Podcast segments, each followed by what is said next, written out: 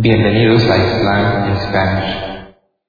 La siguiente grabación o audio ha sido elaborada por Islam in Spanish. Para escuchar otros temas en español sobre el Islam, visítenos en nuestra página www.islaminspanish.org.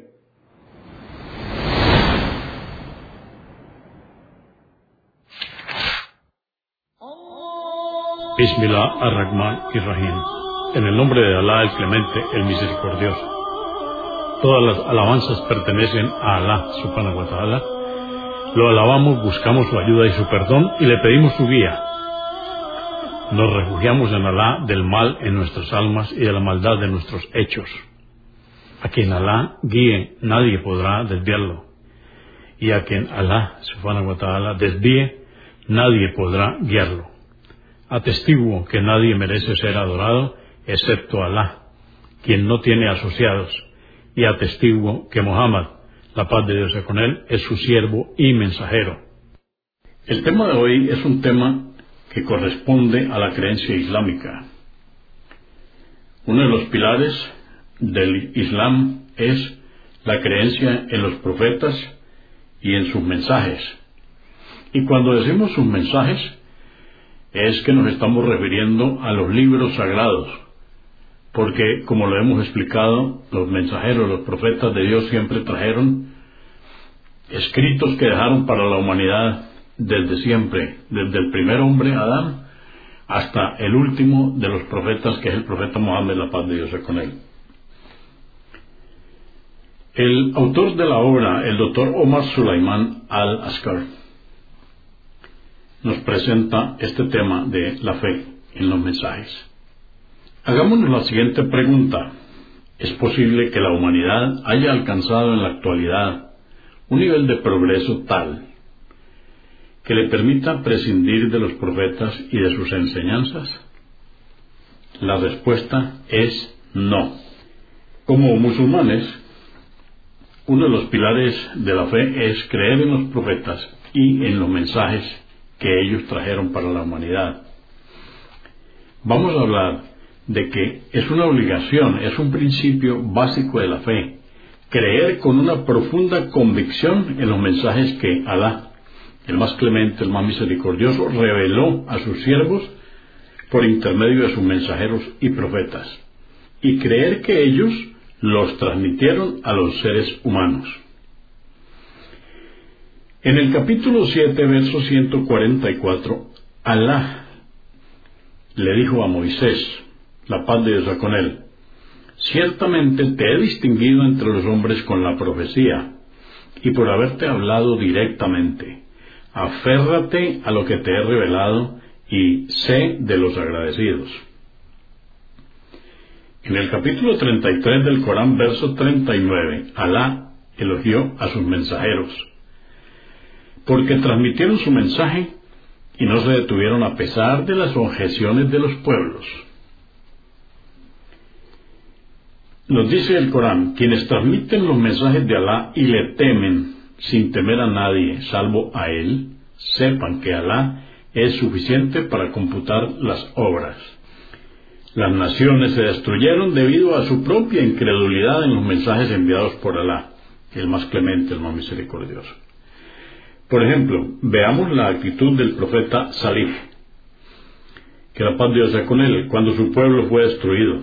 Salih les abandonó diciendo, oh pueblo mío, os transmití el mensaje de mi Señor y os aconsejé para vuestro bien, pero vosotros no queríais a quienes os aconsejan. Esto está en el capítulo 7, verso 79. En el capítulo 7, verso 93, está también el mensaje de, de Shuaib, dice la actitud de Shuaib, otro profeta, la paz de Dios con él, cuando su gente fue destruida. Entonces, Shuaib se apartó de ellos y dijo, oh pueblo mío, os transmití el mensaje de mi Señor y os aconsejé para vuestro bien. ¿Cómo podría apenarme por un pueblo que persistió en la incredulidad? Hablemos de la creencia en todos los mensajes.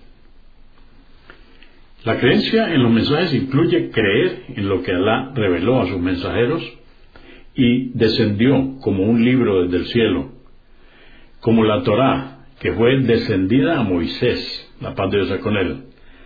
Alá nos dice en el capítulo 7, verso 145 del Corán, y escribimos en las tablas preceptos y los aclaramos detalladamente para que reflexionen.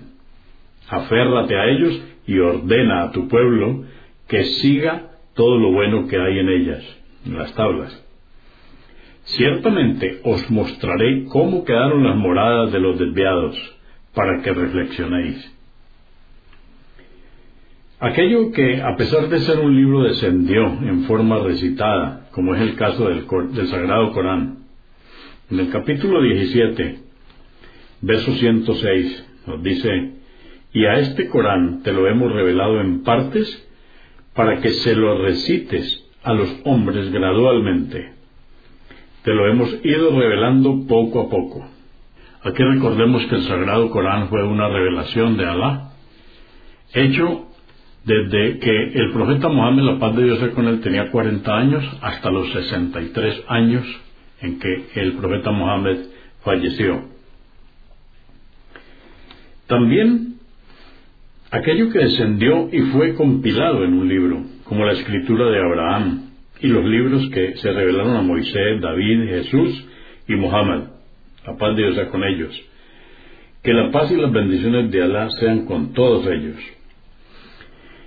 También la revelación que descendió sobre mensajeros y profetas, pero no en la forma de libro, como fue la revelación concedida a Ismael, Isaac, Jacob, eh, las tribus y las revelaciones concedidas a nuestro profeta fuera del Corán.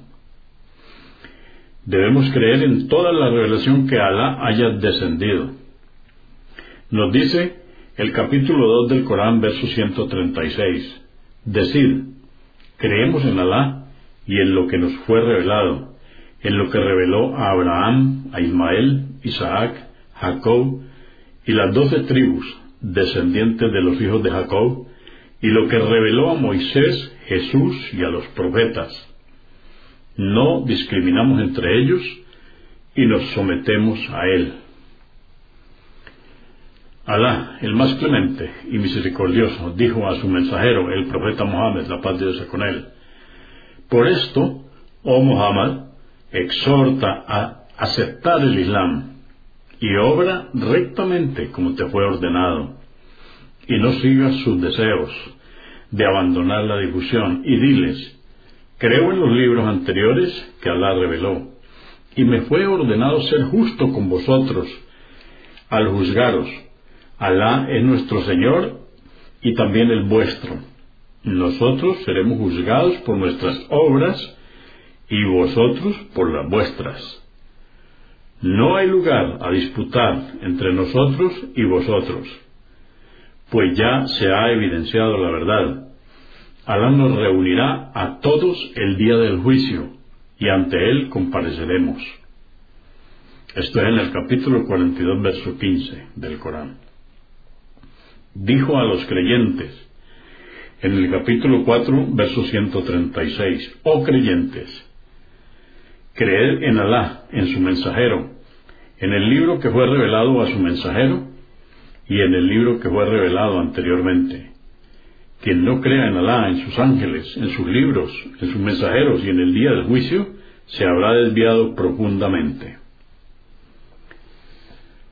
Todo lo que Alá nos ha informado en detalle sobre los libros que Él ha revelado, como las páginas de Abraham, la Torá de Moisés, los Salmos de David, el Evangelio de Jesús, el Corán revelado al profeta Mohammed, la paz de Dios con él, lo que Alá habló a Moisés, la revelación que Alá envió a Salih, Hud y Chuaid, la revelación que Alá concedió a su mensajero Muhammad fuera del Corán, que está incluida en los libros que recopilan la Sunna, debemos creer en todos estos detalles que Alá, subhanahu wa ta'ala, nos ha informado.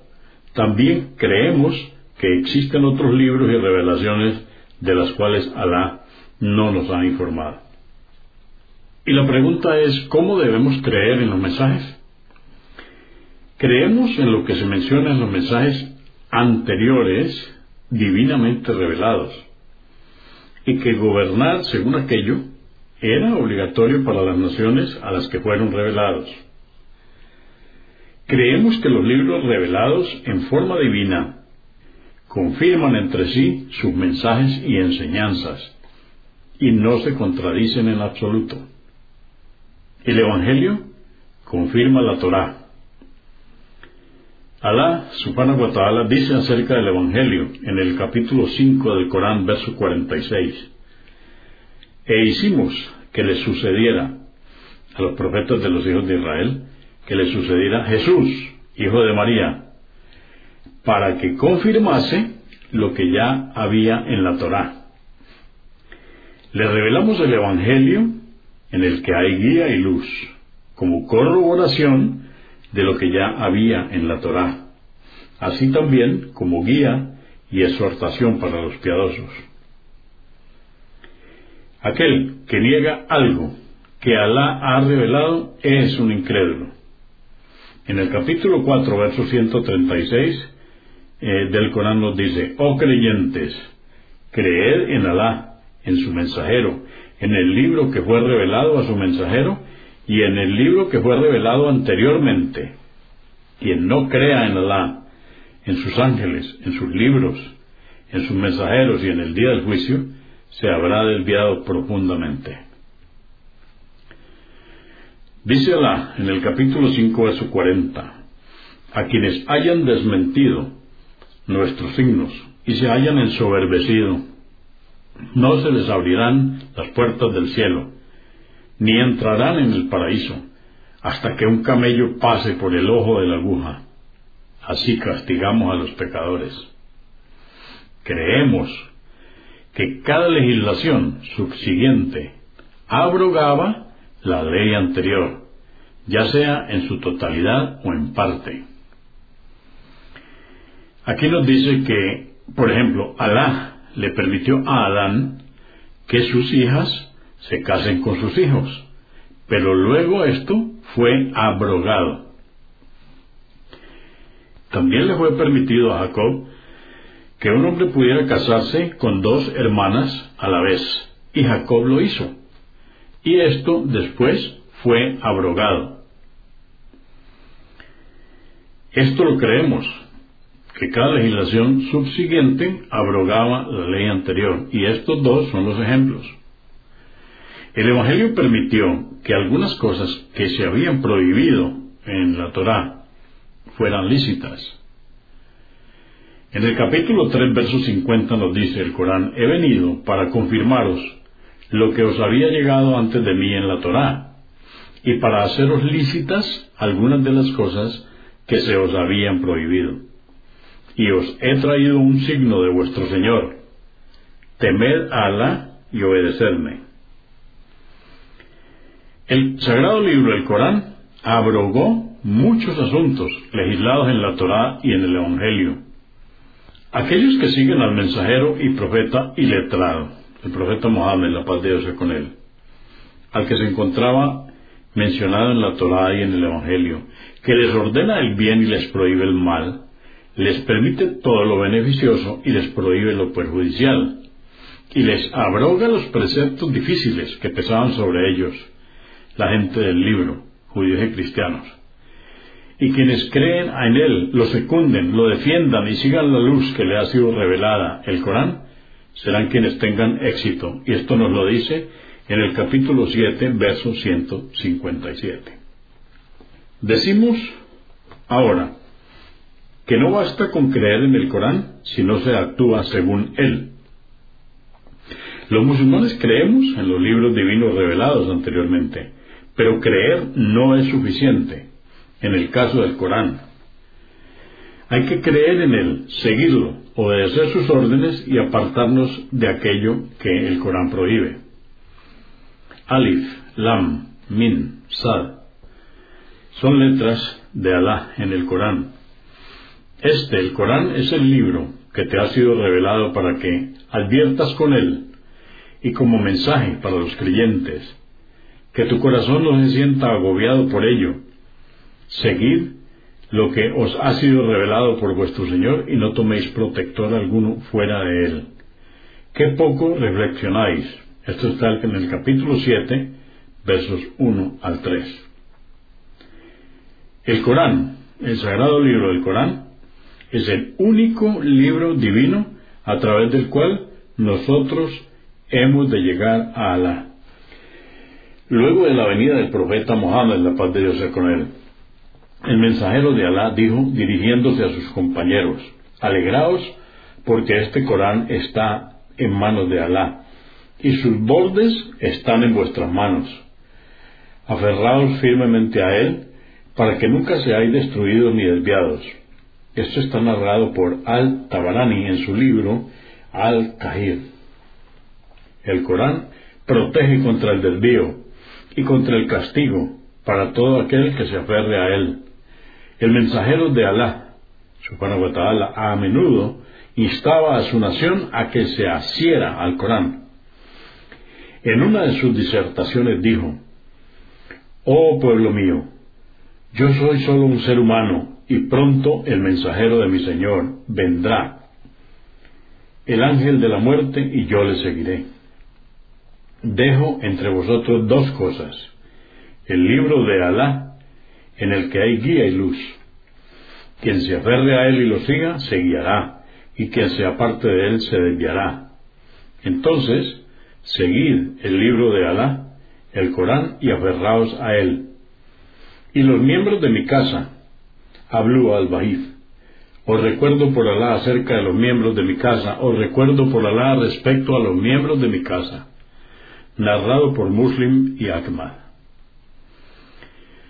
Las adversidades que asedian a los musulmanes y la nación islámica solo han de acabar cuando ésta se aferre al Corán y actúe según él.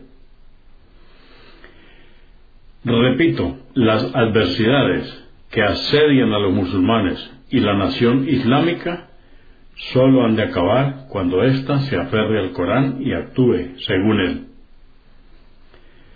Cuán hermosa es la siguiente descripción del libro de Alá. En el libro de Alá hay noticias de aquellos que os precedieron, noticias de lo que pasará luego de vosotros. Contiene dictámenes acerca de vuestros asuntos es el que distingue entre lo correcto y lo incorrecto y no es un fuego. Todo soberbio que lo abandone, Alá lo destruirá. Y quien busque la guía en otro libro, Alá lo desviará. Es el asidero firme de Alá, es el recuerdo por excelencia, es el camino recto. A través de él se controlan los deseos y las lenguas no se confunden. Los sabios no llegan a saciarse jamás. Nunca se agotan sus maravillas. Quien hable acorde a él, habrá dicho la verdad. Quien actúe acorde a él, será recompensado.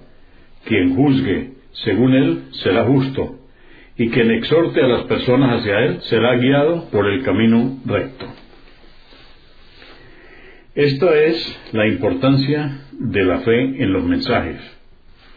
Es muy importante todo este contenido de esta parte y ahora debemos hacer una comparación entre los mensajes y decimos en los mensajes porque todos los libros y revelaciones que se dieron los hemos llamado mensajes. Hagamos este pensamiento. La humanidad necesita conocer a los profetas y la sabiduría de sus mensajes. Esta es la única manera de alcanzar el éxito total en esta vida y en el más allá. Cuando el ser humano abandona la guía de los profetas, su corazón pierde espiritualidad y destruye el mundo en el que habita. Vamos a hablar de la fuente de los mensajes y el propósito que hay detrás de, la, de su revelación. Todos los libros divinos proceden de una misma fuente. En el Corán, en el capítulo 3, versos 1 al 4, nos dice Alif Lam Min. Estas son letras en árabe que solamente Alá sabe su significado. Alá, no hay otra divinidad salvo Él, viviente, inmanente. Él te reveló el libro con la verdad, corroborante de los mensajes anteriores, y reveló antes también la Torá y el Evangelio. Es el Corán guía para los hombres y fue revelado como un discernimiento. Los libros divinos fueron todos revelados con un propósito y con un objetivo. Fueron revelados para indicarle a la humanidad cómo vivir en esta tierra, según las enseñanzas, direcciones y guía de Alá. Fueron revelados para encender e iluminar las almas y para quitarle oscuridad a la vida y el mundo. El Corán menciona el propósito por el cual Alá el más clemente, el más misericordioso, envió la Torá, el Evangelio y el Corán. Nos dice en el libro de Alá, hemos revelado la Torá, en ella hay guía y luz. De acuerdo a ella, los profetas que se sometieron a Alá emitían los juicios entre los judíos. También lo hacían los rabinos y juristas según lo que se les confió del libro de Alá y del cual eran testigos. No temáis a los hombres, temedme a mí, y no cambiéis mis preceptos por un vil precio. Quienes no juzgan conforme a lo que Alá ha revelado, esos son los incrédulos. Les hemos prescrito en ella la Torá, la ley del talión, vida por vida, ojo por ojo, nariz por nariz, oreja por oreja, diente por diente, y con las heridas también aplicar la ley del talión. Y si los familiares de la víctima perdonan, que se le aplique la pena al culpable.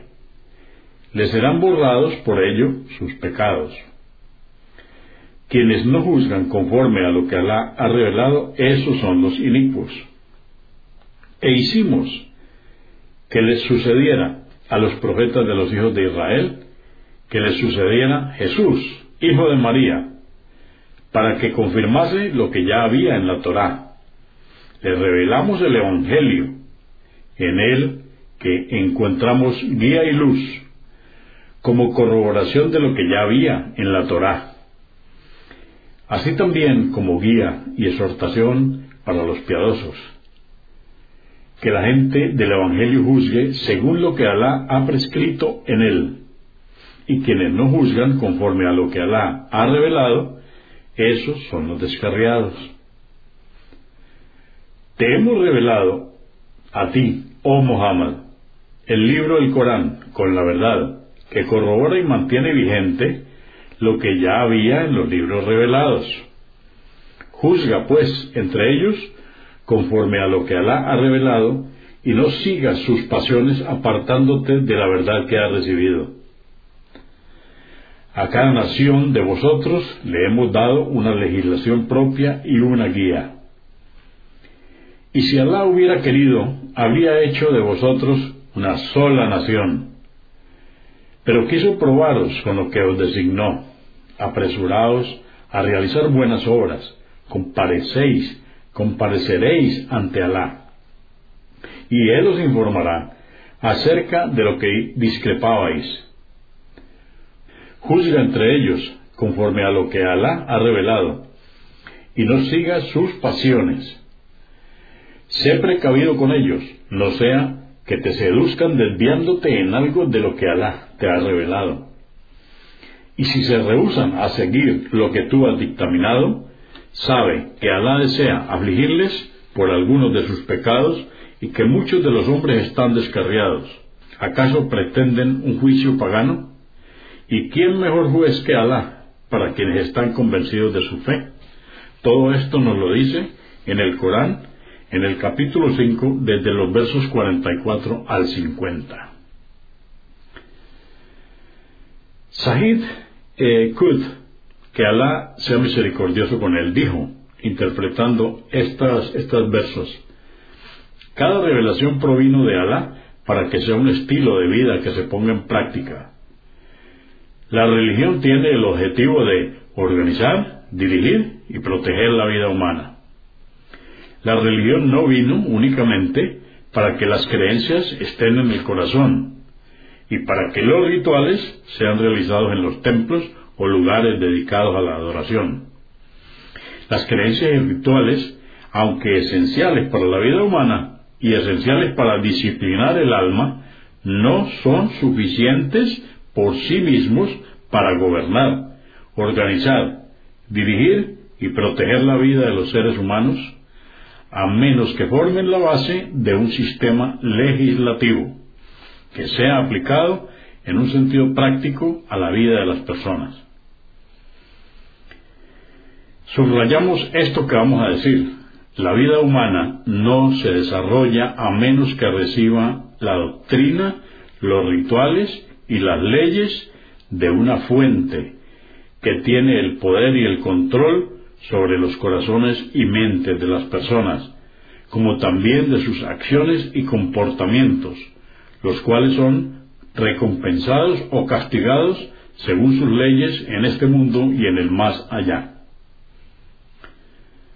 Si existe más de una fuente de guía y enseñanzas, cuando la autoridad es dividida y sólo le es atribuida a Alá la autoridad sobre los corazones, mientras que la autoridad de los sistemas y las legislaciones es otorgada a otros, ¿qué pasa con esto? El alma humana se ve fragmentada y dividida entre dos autoridades diferentes, entre dos direcciones diferentes y entre dos sistemas diferentes.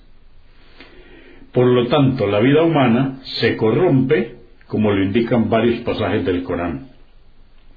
El capítulo 21, verso 22 nos dice, si hubiese habido en los cielos y en la tierra otras divinidades aparte de Alá, estos se habrían destruido. En el capítulo 23, verso 71, nos dice, si la verdad estuviera acorde a las pasiones de los incrédulos, los cielos y la tierra y todo lo que hay en ellos se habría corrompido. En el capítulo 45, verso 18, nos dice, y luego a ti, oh Muhammad, te revelamos una legislación, aplícala y no sigas las pasiones de quienes no reconocen la unicidad de Alá y sus preceptos.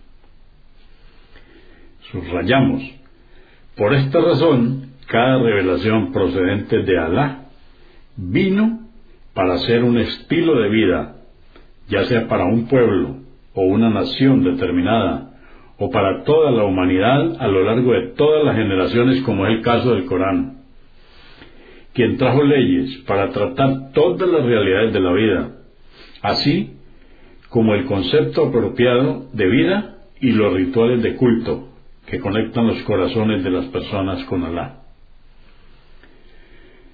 Estos tres aspectos forman los principios básicos de toda revelación divina. Voy a repetirlo, estos tres aspectos. Eh, primero, las leyes para tratar todas las realidades de la vida.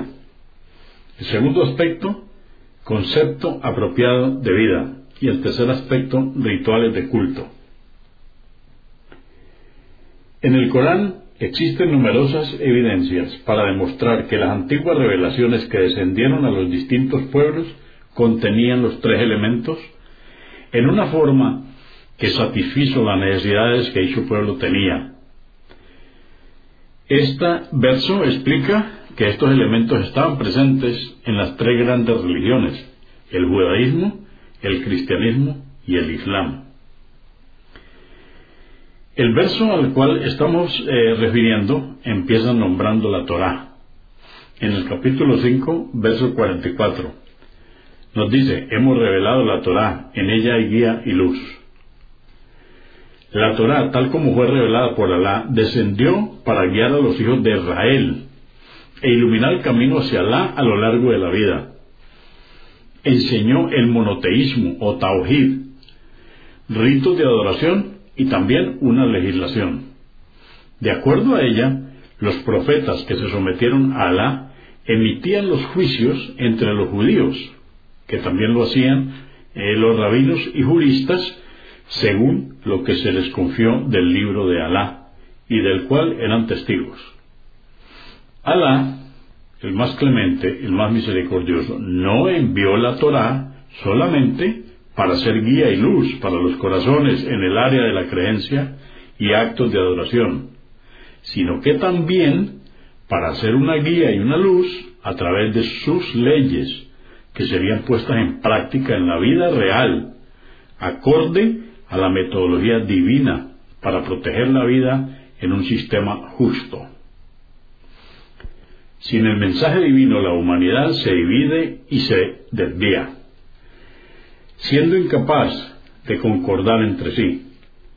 En el capítulo 2, verso 213, el Corán nos dice, era la humanidad una sola comunidad, y envió a, a los profetas, albriciadores y amonestadores, y les reveló los libros sagrados con la verdad, para que juzgaran a los hombres acerca de lo que discrepaban. Vamos a hacer ahora una especie de diferencia entre el mensaje general y el mensaje específico. Los mensajes revelados anteriormente fueron enviados a pueblos determinados, pero el último mensaje, el que fue revelado al último de sus profetas, el profeta Mohammed, fue un mensaje universal para toda la humanidad. Esto implica que este mensaje debe ser distinto de los otros mensajes de manera tal que sea aplicable para toda época y todo lugar. Que Alá esté complacido con esto. Alá así lo hizo, reveló a su mensajero antes de que éste muriera. Esto nos lo dice en el capítulo 5, verso 3. Hoy os he perfeccionado vuestra religión he completado mi gracia sobre vosotros y he dispuesto que el Islam sea vuestra religión.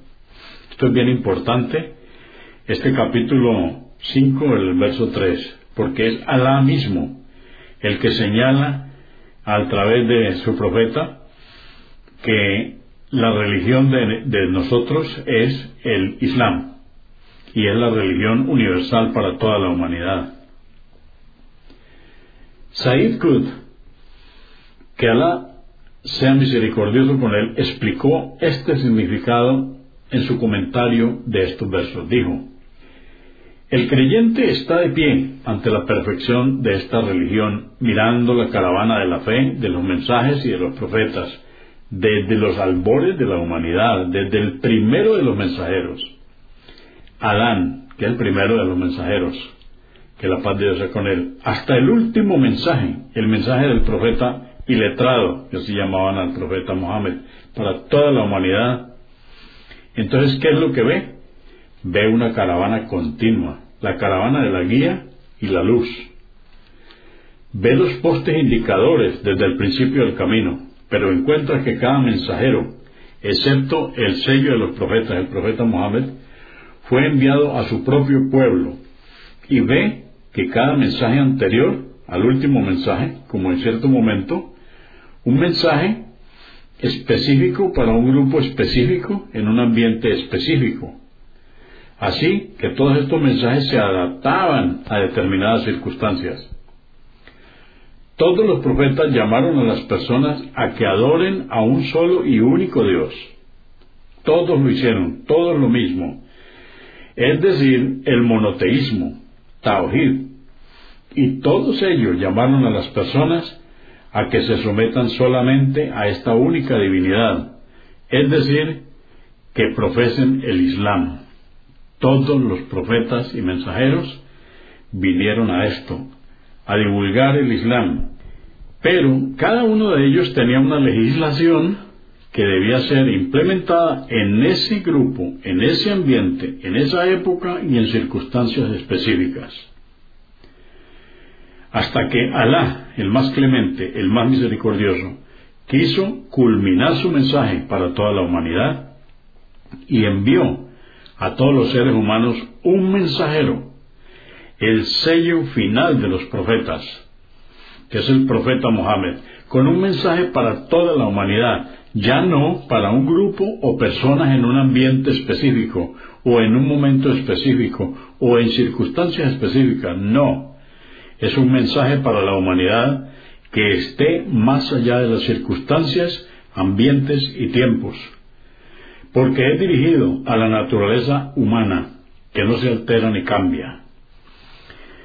Este nos lo hizo en el Corán, en el verso, en el capítulo 30, verso 30. Ello, el monoteísmo, es la inclinación natural con la que Alá creó a los hombres. La religión de Alá es inalterable y esta es la forma de adoración verdadera.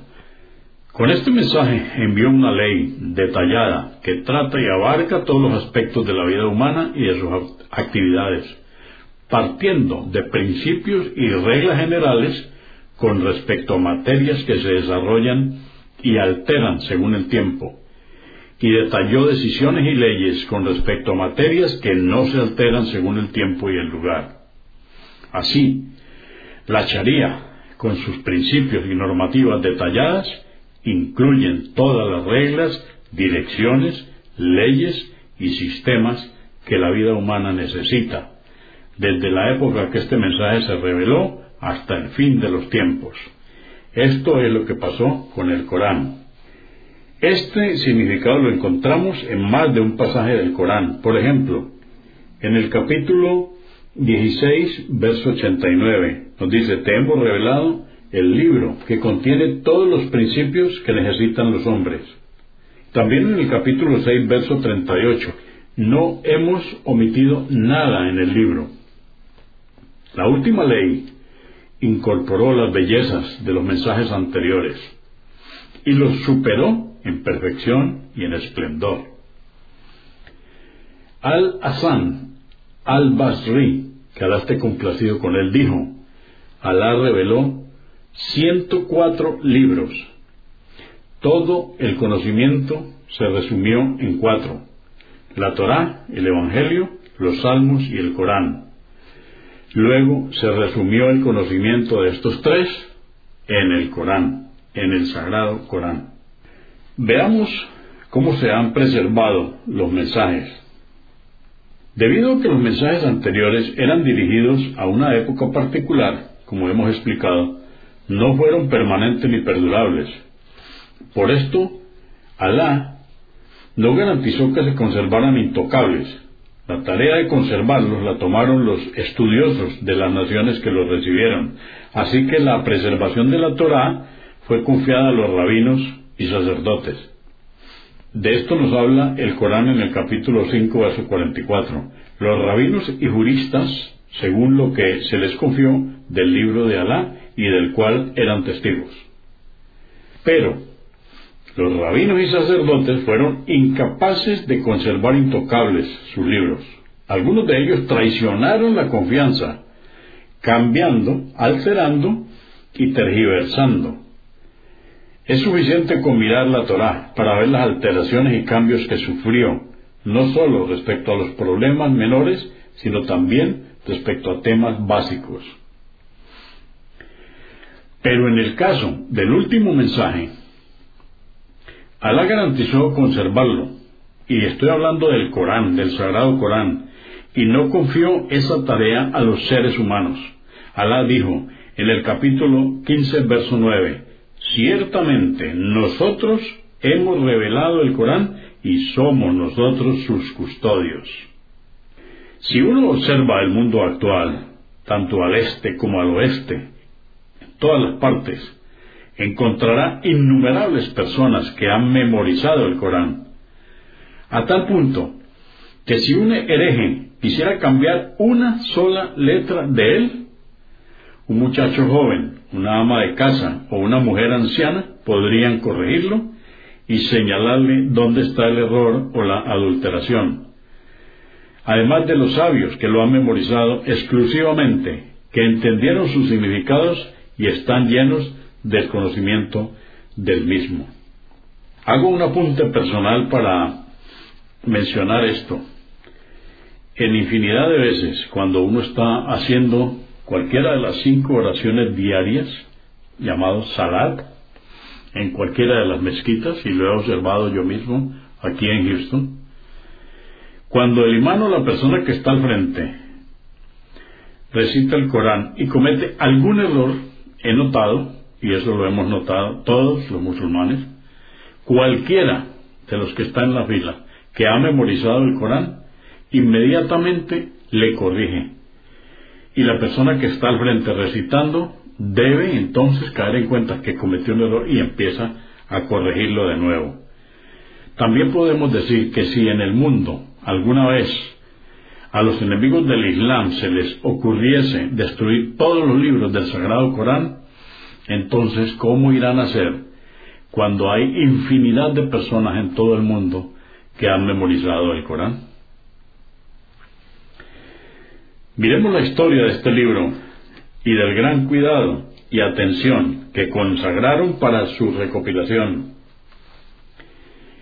para sus comentarios, gramáticas, historia, narraciones y veredictos legales. Nada de esto podría pasar si no hubiese estado la protección divina. Este libro, el Sagrado Corán, permanecerá inalterado hasta que Alá decrete el fin de este universo y su destrucción. Vamos a mencionar ahora qué similitudes y qué diferencias hay entre los mensajes divinos. Los mensajes que fueron transmitidos por los profetas eran revelados por Alá. Ya sabemos que es una sola fuente. Aquel que todo lo sabe, el más sabio, el poderoso. Ellos representan un mismo camino para ser seguido por las generaciones más antiguas y las más recientes. Al examinar la llamada de los mensajeros, mencionada en el Corán, encontramos que la religión que todos los mensajeros propagaron era la misma, llamada Islam. De esto en el capítulo 3, verso 19, nos dice el Corán, ciertamente para Alá la religión es el Islam, el sometimiento a él. Islam en el idioma del Corán no es el nombre de una religión particular, más bien, es el nombre de la religión común que practicaron todos los profetas, el sometimiento a Alá. Subhanahu wa ta'ala. Noé dijo a su gente, en el capítulo 10, verso 72, me ha sido ordenado que me cuente entre quienes se someten a él. El Islam es la religión que Alá ordenó que siguiera el padre de los profetas, Abraham, en el capítulo 2, verso 131 nos dice, y cuando le dijo su Señor, entrégate a mí con total sinceridad, dijo Abraham, me entrego al Señor del universo. Abraham y Jacob aconsejaron a sus hijos diciendo, como lo, dice el capítulo 2, verso 132, no muráis sino sometidos a Él. No muráis sino sometidos a Él. Y en el capítulo 2, verso 133, dice, los hijos de Jacob le respondieron a su padre, adoraremos lo que tú y tus padres, Abraham, Ismael e Isaac, adoraban, la única divinidad, y a él nos someteremos. Moisés le dijo a su pueblo, en el capítulo 10, verso 84 tenemos que dijo Moisés, oh pueblo mío, si verdaderamente creéis y os sometéis a Alá, encomendados a Él. Islam era la palabra común que predicaron todos los profetas y sus seguidores, desde el más antiguo de los tiempos hasta la época del profeta Mohammed, la paz de Dios sea con él. Podemos decir entonces cómo se corrobora el Islam. El Islam significa obediencia, rendición y sumisión a Alá, haciendo lo que Él ordena y absteniéndose de lo que Él prohíbe. De hecho, el Islam en la época de Noé significaba seguir lo que Noé enseñaba. Islam en el momento de Moisés significaba seguir la ley de Moisés. Islam en el momento de Jesús significaba seguir el Evangelio. El Islam, en la época del profeta Mohammed, la paz de Dios con significó seguir al noble mensajero, el profeta Mohammed, y el libro que le fue revelado. La esencia de la invitación que hacían todos los mensajeros era la misma, adorar a Alá y temerle. De esto hay infinidades de capítulos en el Corán que nos hablan de esta esencia de la invitación que todos los mensajeros hacían y era la misma invitación. Por ejemplo, podemos mencionar el capítulo 29, verso 16. Abraham dijo a su pueblo, adorad a Alá y temerle. Esto es mejor para vosotros si es que sabéis discernir. Hud, otro de los profetas, en el capítulo 7, verso 65, le dijo a su gente, Oh pueblo mío, adorad a Alá, pues no existe otra divinidad salvo Él. El otro profeta, Sali, por ejemplo, le dijo a su comunidad, en el capítulo 7, verso 73, Oh pueblo mío, adorad a Alá, pues no existe otra divinidad salvo Él.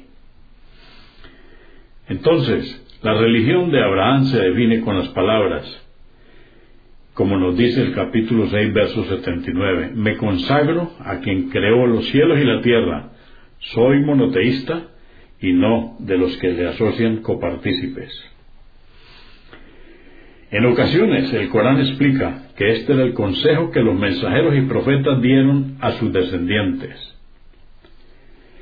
En el capítulo 2, verso 133 nos dice el Corán, es que fuisteis testigos de cuando le llegó a Jacob la muerte y dijo a sus hijos, ¿qué adoraréis después de mí? Dijeron, adoraremos lo que tú y tus padres, Abraham, Ismael e Isaac, adoraban, la única divinidad, Alá. En ocasiones declara que la religión traída por los grandes mensajeros es una. Dispusimos para vosotros la misma religión monoteísta que le habíamos encomendado a Noé y que te la revelamos a ti en el Corán y que le encomendamos a Abraham, Moisés y Jesús para que seáis firmes en la práctica de la religión y no os dividáis en ella. Los mensajes anteriores describieron las razones que nos invitan a que adoremos a Alá. Los mensajes anteriores no sólo propagaron la adoración de Alá sin socio alguno, sino que también explicaron las razones que hacen de este llamado una verdad imposible de negar. Como cuando Noé dijo a su pueblo, ¿qué os sucede que no teméis la grandeza de Alá? Él os creó en etapas sucesivas. ¿Acaso no habéis visto cómo Alá ha creado siete cielos superpuestos? Puso en ellos la luna para que reflejase la luz y el sol como lámpara para que la generase. Alá os creó de la tierra. Después os hará volver a ella al morir y os hará surgir nuevamente de ella el día del juicio. Alá os ha extendido la tierra para que podáis vivir en ella y podáis transitar sus extensos caminos. Esto está en el capítulo 71, versos 13 al 20. Podemos decir, entonces, que en las enseñanzas, en los mensajes, mejor, de cada uno de los profetas, hay principios eternos que son temas de doctrina la invitación a adorar solo a Alá no es el único asunto que tratan los mensajes. Existen numerosos puntos que dichas escrituras tienen en común. Por ejemplo, los temas de la creencia que incluye un concepto y una base para todos los mensajeros y sus seguidores. El primero de los mensajeros, Noé, le recordó a su pueblo la resurrección cuando dijo en el capítulo 71 versos 17 y 18, Alá os creó de la tierra, después os hará volver a ella al morir y os hará surgir nuevamente de ella el día del juicio. Les habló de los ángeles y los genios, jin, y los incrédulos de entre su gente dijeron, como nos dice el capítulo 23, versos 24 y 25, este es un mortal como nosotros que solo pretende poder. Si Alá hubiera querido que solo le adorásemos a Él, habría enviado ángeles en lugar de hombres.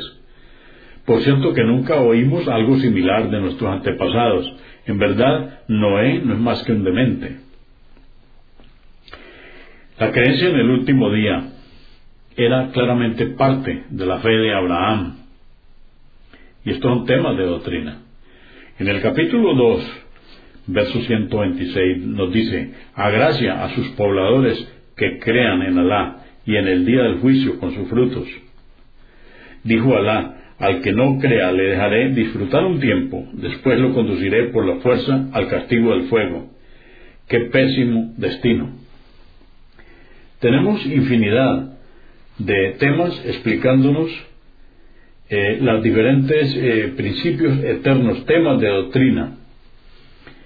En, el caso del capítulo 87, versos 16 y 17, en las páginas de Abraham y Moisés, encontramos las siguientes palabras. Pero vosotros, oh hombres, preferís la vida mundanal y saber que la otra vida es mejor y eterna. Todos los mensajeros y profetas advirtieron a sus naciones sobre el Mesías impostor, el Dayal, según un hadith sahib, narrado por Omar, el profeta, la paz de Dios con él, dijo, Alá no envió a ningún profeta sin que éste advierta a su nación sobre el Dayal. El Dayal es llamado el Anticristo. Noé y los profetas que le sucedieron advirtieron a sus naciones sobre él. Esto está narrado por Al-Bukhari. También los mensajes tienen principios generales, como el principio de recompensa y castigo, según el cual el hombre tendrá que responder por sus acciones y será castigado por sus pecados pero no cargará los pecados de otros. Y será premiado por sus esfuerzos, pero no por los esfuerzos de otros. De esto nos habla el Corán capítulo 53 versos 36 al 41.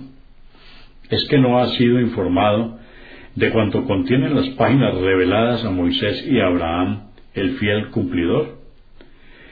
En ellas se prescribe que nadie cargará con los pecados ajenos, y que el ser humano no obtendrá sino el fruto de sus esfuerzos, y por cierto que sus esfuerzos se verán el día del juicio y será retribuido equitativamente. Entre las diferencias que hay entre las diferentes legislaciones, recordemos que cada mensaje se le dio a cada mensajero o profeta, pero para las diferentes épocas había diferencias entre las diferentes legislaciones. Entonces de esto nos habla el Corán en el capítulo 5, verso 48, que Alá dice, a cada nación de vosotros le hemos dado una legislación propia y una guía. Las diferencias tenían que ver con los detalles en la aplicación de estos asuntos. Eh, daremos tres ejemplos al respecto. Primero el ayuno. En un principio, quien ayunaba rompía su ayuno al ocaso o sea, al caer el sol, y se le permitía comer, beber y mantener relaciones sexuales con su esposa antes del alba mientras no se duerma. En caso de dormirse antes del alba, todo lo anterior le sería prohibido hasta la puesta del sol del segundo día. Pero Alá, lo facilitó para esta nación y permitió todas esas cosas desde el ocaso hasta antes del alba, sin tener en cuenta si la persona se duerme o no. Este es un ejemplo de, de cómo hay diferentes legislaciones. En cuanto a cubrir las partes íntimas, el aura, al tomar el baño, no era obligatorio para los hijos de Israel. Los hijos de Israel se, bañaban desnudos, mirándose entre sí, pero Moisés, el profeta Moisés, la paz de Dios con él, se bañaba solo. También había asuntos prohibidos. Eh, era necesario, una de las cosas que Alá le permitió a Adán, era que sus hijas pudieran casarse con sus hermanos, pero luego lo prohibió. Tomar a una mujer como concubina, además de la esposa, estaba permitido por la ley de Abraham. Cuando Abraham tomó como concubina a Agar, además de su esposa Sara, pero luego Alá, subhanahu wa ta'ala, se lo prohibió a los hijos de Israel en la Torá.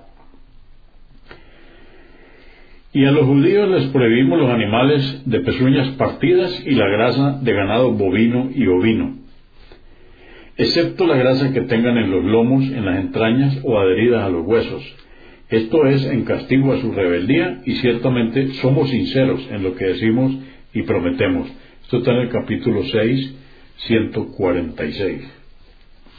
Alá les prohibió todo animal que posea garras, excepto los de pezuña, como es el caso de camellos y ovejas. Las aves, como las avestruces, los gansos y los patos también fueron permitidos. El cerdo no es permitido. Dice Alá, debido a la iniquidad de los judíos, les vedamos cosas buenas que antes les eran permitidas y también por haber desviado a muchos del sendero de Alá.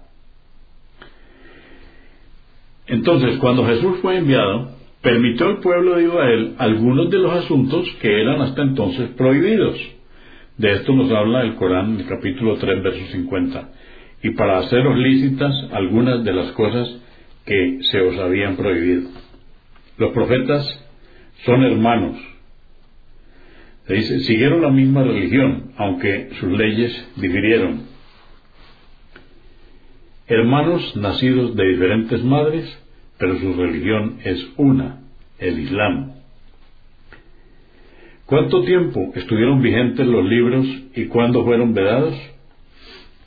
Los libros que Alá, subhanahu wa hizo descender, que conocemos, fueron todos revelados en el mes de Ramadán. Dice el hadiz, fueron reveladas las páginas de Abraham en la primera noche de Ramadán, la Torá en la sexta noche de Ramadán, el Evangelio en la decimotercera noche de Ramadán. Los salmos fueron revelados la decimoctava noche de Ramadán. Y el Corán fue revelado en la vigésima cuarta noche de Ramadán. Esto está narrado por Al-Tarahan. La posición del último mensaje respecto a las revelaciones anteriores, en el capítulo 5, verso 48, Alá explica esto en su libro cuando dice, Te hemos revelado a ti, oh Muhammad, el libro del Corán, con la verdad que corrobora y mantiene vigente. Bueno, entonces podemos decir que hemos contemplado el tema sobre los últimos y los primeros mensajeros completo. Hemos tenido que hacer un recorrido desde los primeros mensajes que Alá dio a la humanidad. Alá, en su infinita promesa, después de que nuestro primer padre Adán hizo su expulsión del paraíso, pero le prometió, le prometió que siempre tendría sus mensajeros y profetas para guiarlo por el camino de vuelta a él. Alá siempre ha cumplido con la humanidad. Este tema de los profetas y sus mensajes ha sido escrito por el doctor Omar Sulaimán al-Asquar, que Alá esté complacido con él y con todos los que hicieron posible este tema sobre los profetas y sus mensajes. Consúltenos en la página www.islaminspanish.org. Comprendemos la bondad de poseer el idioma español y poder usarlo para explicar con claridad la verdad del Islam a la población hispana por medios audiovisuales. Assalamu alaikum. Que la paz de Dios sea con ustedes.